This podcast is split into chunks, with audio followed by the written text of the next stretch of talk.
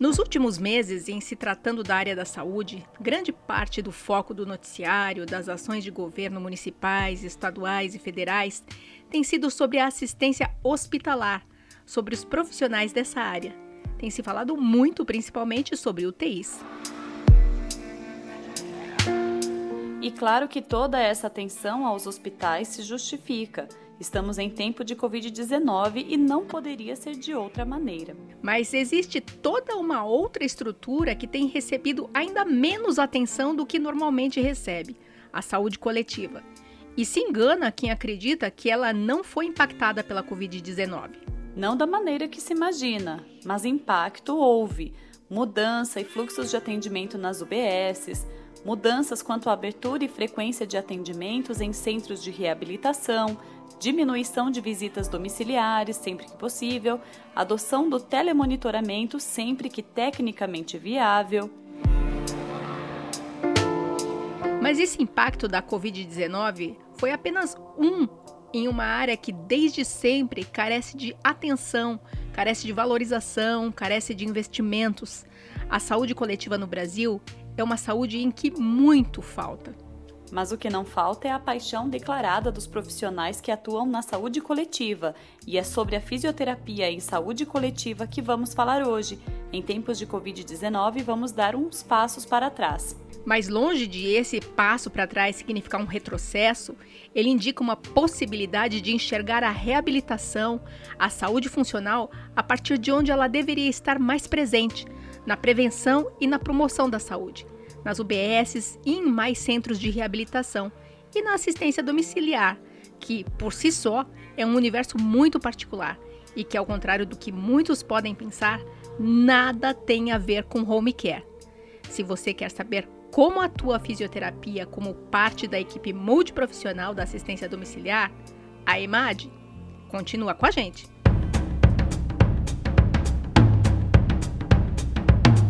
Olá, tudo bem? Que bom que você está aqui para a segunda temporada do podcast Físio e TO em Movimento. Tudo o que rola na fisioterapia e na terapia ocupacional em um só podcast.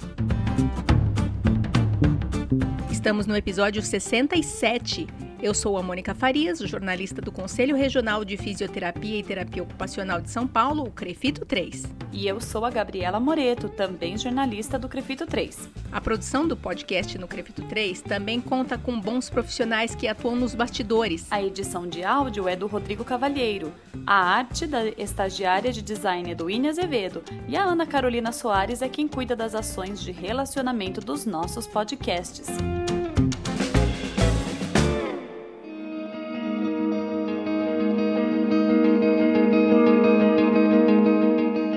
Dissemos no início, a Covid-19 está dominando muitas das pautas de noticiários, de debates políticos e até de conversas entre amigos, entre parentes. Mas hoje vamos falar de um mundo quase que totalmente desconhecido para muitos profissionais. Quase! Não fosse o estágio obrigatório em saúde coletiva ou saúde pública que todos cursaram na graduação. E para muitos, só esse estágio foi o suficiente para pensarem: isso não é para mim. Para outros, saúde coletiva foi paixão à primeira vista e primeira opção. E para um terceiro grupo, saúde coletiva foi um amor que se desenvolveu com vivência e aprendizado. E são essas experiências de dois fisioterapeutas da saúde coletiva, doutora Wendry Paixão Pereira e doutor Anderson Nunes, que vamos conhecer nesta edição.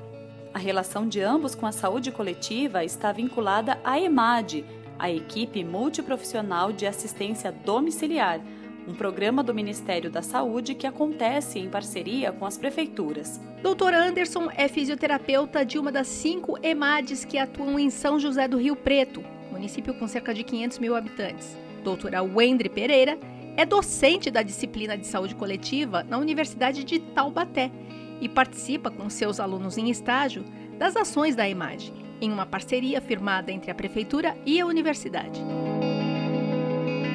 Mas antes de continuar, é importante lembrar que o atendimento domiciliar não é um conceito recente no Brasil.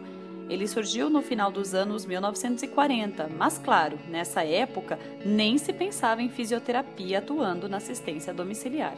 Até porque a fisioterapia, como a conhecemos, começou anos depois Foi apenas nos anos 2000, na verdade, eh, por volta de 2011, que a fisioterapia e também a terapia ocupacional passaram a ser formalmente consideradas como parte desse contexto da assistência domiciliar. Ao longo dos anos, a atuação da fisioterapia em assistência domiciliar passou a ser considerada uma necessidade. Existem indicadores na atenção básica que mostram que a intervenção do fisioterapeuta pode contribuir para a redução de medicação, para o retorno mais rápido às atividades, para reduzir possibilidades de internação ou reinternação.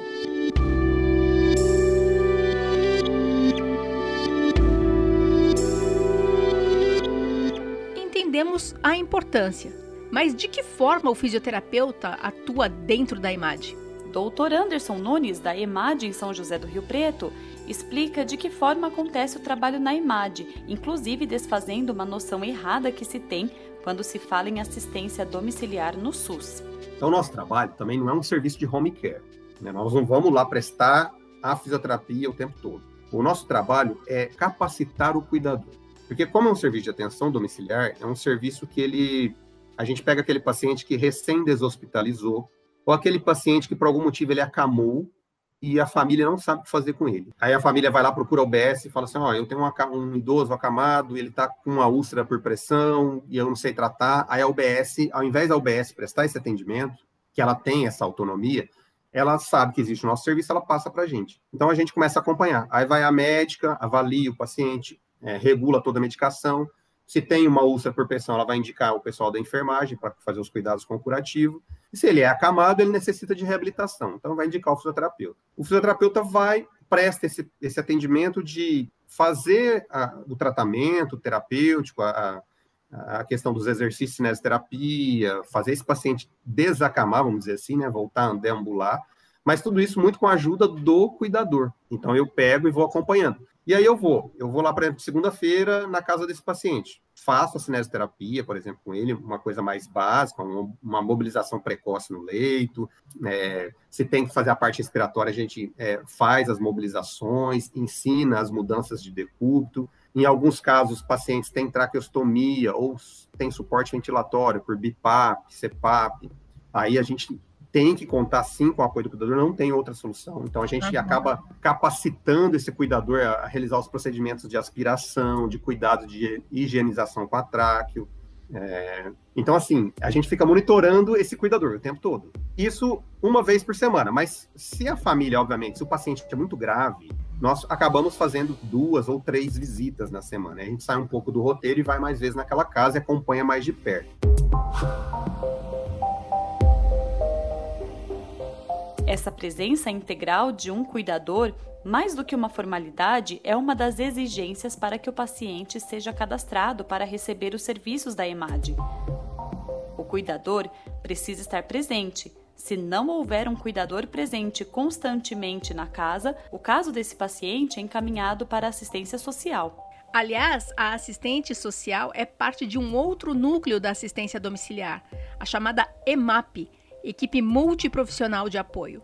Dela fazem parte os terapeutas ocupacionais, assistentes sociais, psicólogos, nutricionistas e fonoaudiólogos. Toda essa estrutura, resultante da soma das EMADs com as EMAPs, acabam por atuar como uma ponte entre a assistência hospitalar e a atenção básica, como explica o Dr. Anderson. O hospital deu alta para ele, ele foi para casa, com a mão na frente outra atrás, cheio de curativo para fazer, com uma sonda nasogástrica, com fisioterapia para se realizar, até com uma guia de pedido médico de fisioterapia, mas ele não sabe nem na onde levar aquilo. Então, ele, ele vai ao nosso serviço, que o hospital orienta, ele vai, cadastra, e aí a gente faz essa visita e dá todo esse apoio já de imediato, né, com os cuidados, e depois já fazendo esse link do paciente com a atenção básica.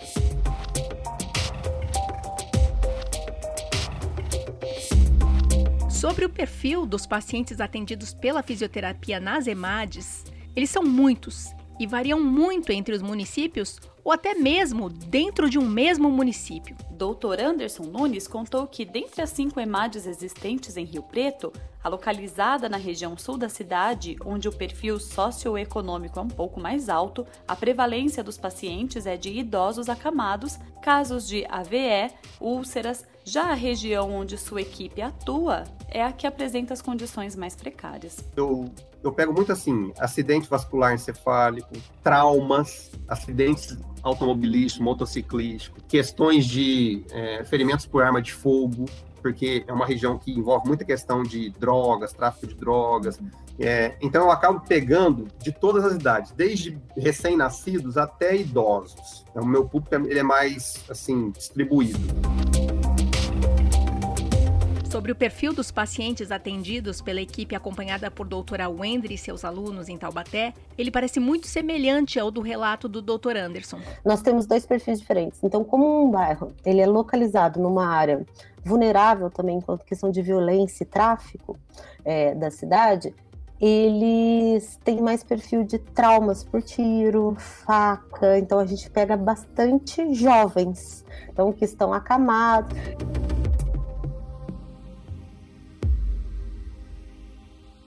Quando se fala do cenário onde atuam os profissionais da atenção domiciliar, ele jamais será uniforme.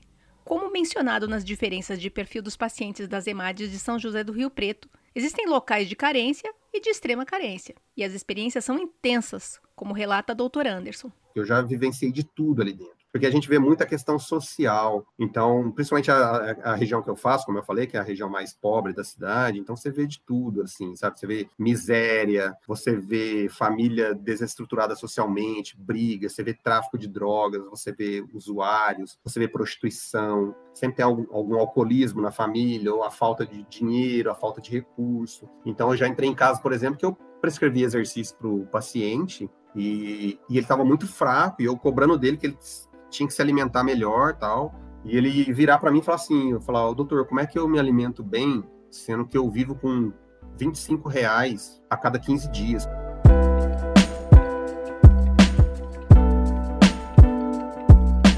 Um cenário de assistência para o qual profissionais em geral não estão preparados e alunos menos ainda, para a doutora Wendry Pereira, incluir atividades com as EMADs para seus alunos é uma oportunidade de aprendizado sobre diferentes realidades. Tem algumas bem vulneráveis, do tipo a gente chegar e não dá para fazer gelo porque ele não tem uma geladeira nem sempre o que é fácil para a gente é, é, acessível ao outro, né? Então, esse acho que é o primeiro choque de realidade.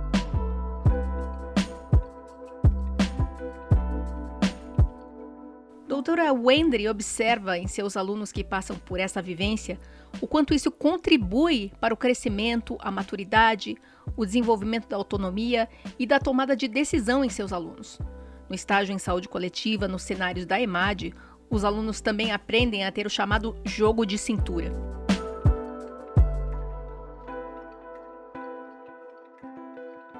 Outra característica de destaque na atuação dos profissionais das EMADs é a questão não apenas multiprofissional, mas a atuação colaborativa entre os membros da equipe, fazer parte de um todo onde a colaboração é vital. Você não faz simplesmente o trabalho de FIS, entra, faz a cinesioterapia, faz a respiratória e vai embora. Não. A gente é o tempo todo um ajudando o outro, porque as intercorrências acontecem, né? Já aconteceu, por exemplo, porque a gente trabalha com aquele paciente que está no limite, né? É, muitas vezes até entre a vida e a morte. Hoje mesmo, o primeiro paciente que nós chegamos, ele estava assim, todo descompensado, é, um senhor que teve um AVC também, um Alzheimer avançadíssimo, a família não estava conseguindo ofertar alimento para ele, então fazia dois dias que ele não tomava água, não comia, a, a pressão dele lá embaixo, frequência cardíaca lá no alto, a, a glicemia dele nós achamos estava baixíssima, estava lá no alto, que ele é diabético, não estava conseguindo tomar os remédios, e aí até para a gente não fazer essa família sofrer, e levar esse paciente para o hospital, chamar o SAMU para levar esse paciente para o hospital, correndo o risco de uma contaminação, nós fizemos de tudo para resolver o problema na casa. Então a médica estava presente, ali na viatura a gente já tem soro, já tem, todo, tem alguns medicamentos, tem equipamentos para suporte de vida, caso necessário, e ali foi uma equipe. Nós estávamos em quatro, é, eu como físico, uma enfermeira, uma médica e uma técnica de enfermagem. E dali um vai segurando o soro, o outro vai posicionando a veia, o outro vai posicionando o paciente, e é uma equipe.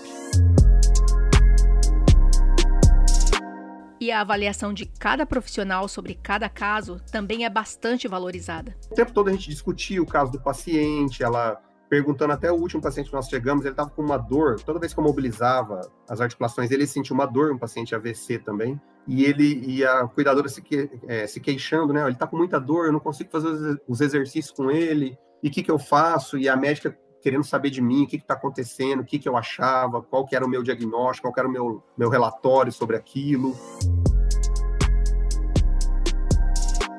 E essa valorização, o respeito pela avaliação dos colegas já começa desde os estágios da graduação. Doutora Wendry lembra que em sua época de graduação, os estudantes apenas observavam a avaliação entre os membros da equipe. Hoje ela comemora que isso tenha mudado. E no primeiro momento, quando a gente ia fazer parte da reunião, a professora participava da reunião na mesa e a gente ficava só observando. E hoje não, os alunos eles sentam na mesa redonda, como todo mundo, eles falam, é assim, é, tentam trazer ideias, principalmente quando são ideias da parte de educação e saúde para a unidade. Colaboração é uma palavra que pode definir a atuação nas EMADs. Mas Dr. Anderson entende que esse pode não ser algo que atraia muito de seus colegas de profissão. Eu gosto, né? Tem, acho que vai ter profissional que vai falar, ah, eu não vou entrar nesse ramo aí não, porque eu sou fisioterapeuta. O que eu faço é fisioterapia. É, o que eu faço lá é fisioterapia e acima de tudo, quando eu posso ajudar, eu ajudo com outras coisas. Né? De estar tá montando uma gase com a pomada, passando a pomada para já adiantar para a enfermeira para colocar o curativo, que ela está fazendo um outro procedimento e assim, assim vai. Então a gente é bem unido nesse ponto. O trabalho é bem legal.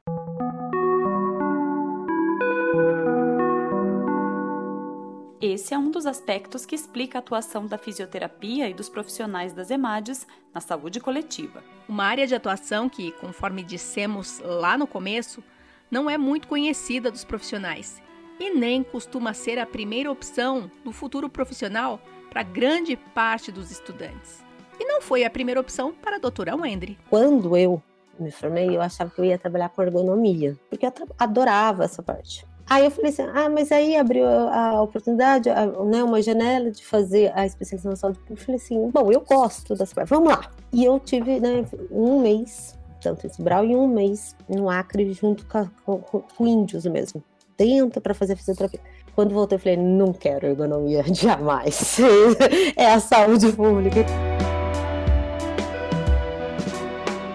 Contrário do que muitos colegas imaginam, a vida de quem atua no setor público não é pautada só sobre lei, norma, portaria do Ministério da Saúde.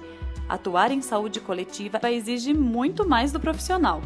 Tem que estudar muito, porque quando a gente vai para saúde coletiva, as pessoas têm medo de falar: ah, é só lei. Não, é um pouco de tudo. Eu tenho que saber do básico, mas eu posso deparar desde um problema de incontinência urinária e ter que tratar como ser uma sequela de um TCE. Então, você tem que ter o básico e também ter discernimento do que, olha, isso não dá, eu preciso encaminhar, eu preciso levar para especialização, eu preciso ver com, com os trâmites junto com a assistente social, porque não dá só para tratar aqui. A atuação da fisioterapia em saúde coletiva exige muito do profissional.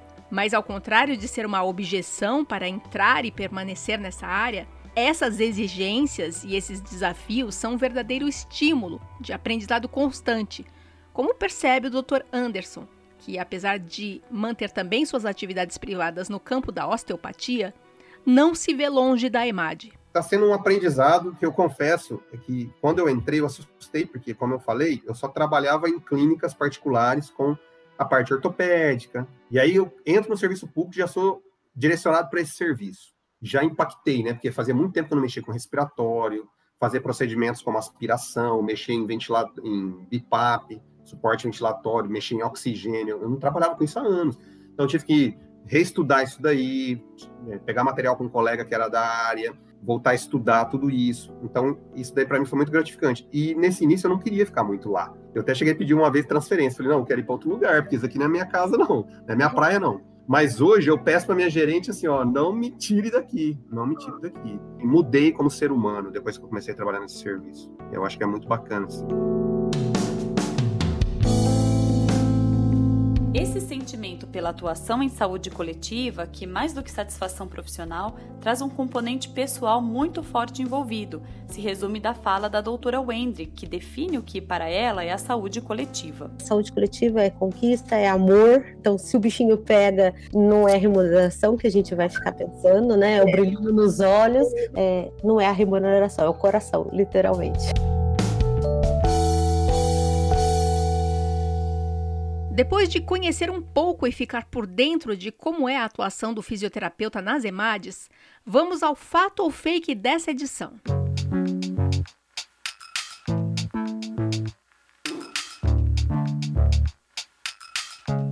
E para quem ainda não conhece, é o seguinte: a gente traz três afirmações sobre o tema de hoje e você responde se elas são fato ou fake. Vamos então à primeira afirmação de hoje. Gabi, falar em equipe multiprofissional de assistência domiciliar é falar em home care. Isso é fato ou isso é fake? Mônica, essa afirmação é fake.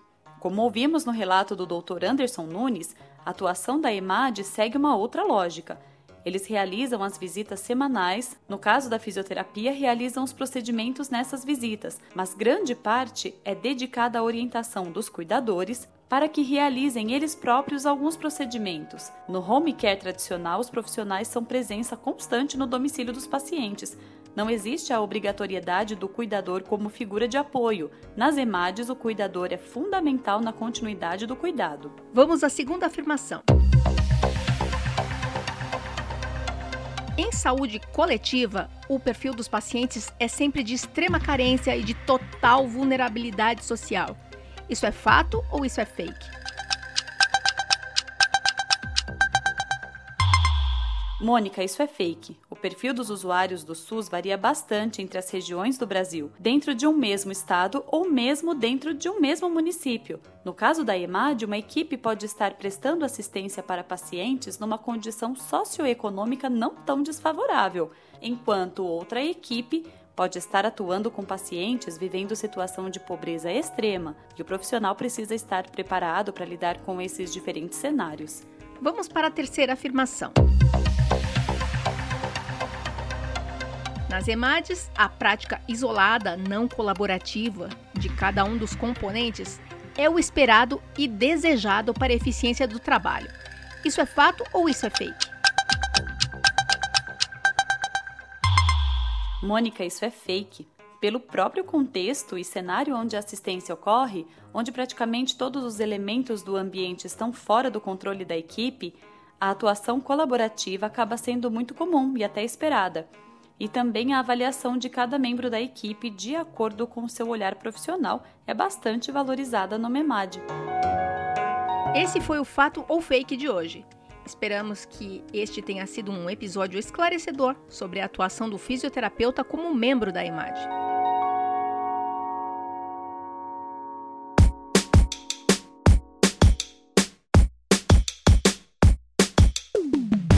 Assim concluímos esta edição 67 do podcast Físio e Teo em Movimento. Tudo o que rola na fisioterapia e na terapia ocupacional em um só podcast. Esse episódio teve a apresentação minha, Mônica Farias, e da Gabriela Moreto, edição de áudio de Rodrigo Cavalheiro. Gostou do tema do episódio de hoje? Compartilhe com seus colegas. Até a próxima semana!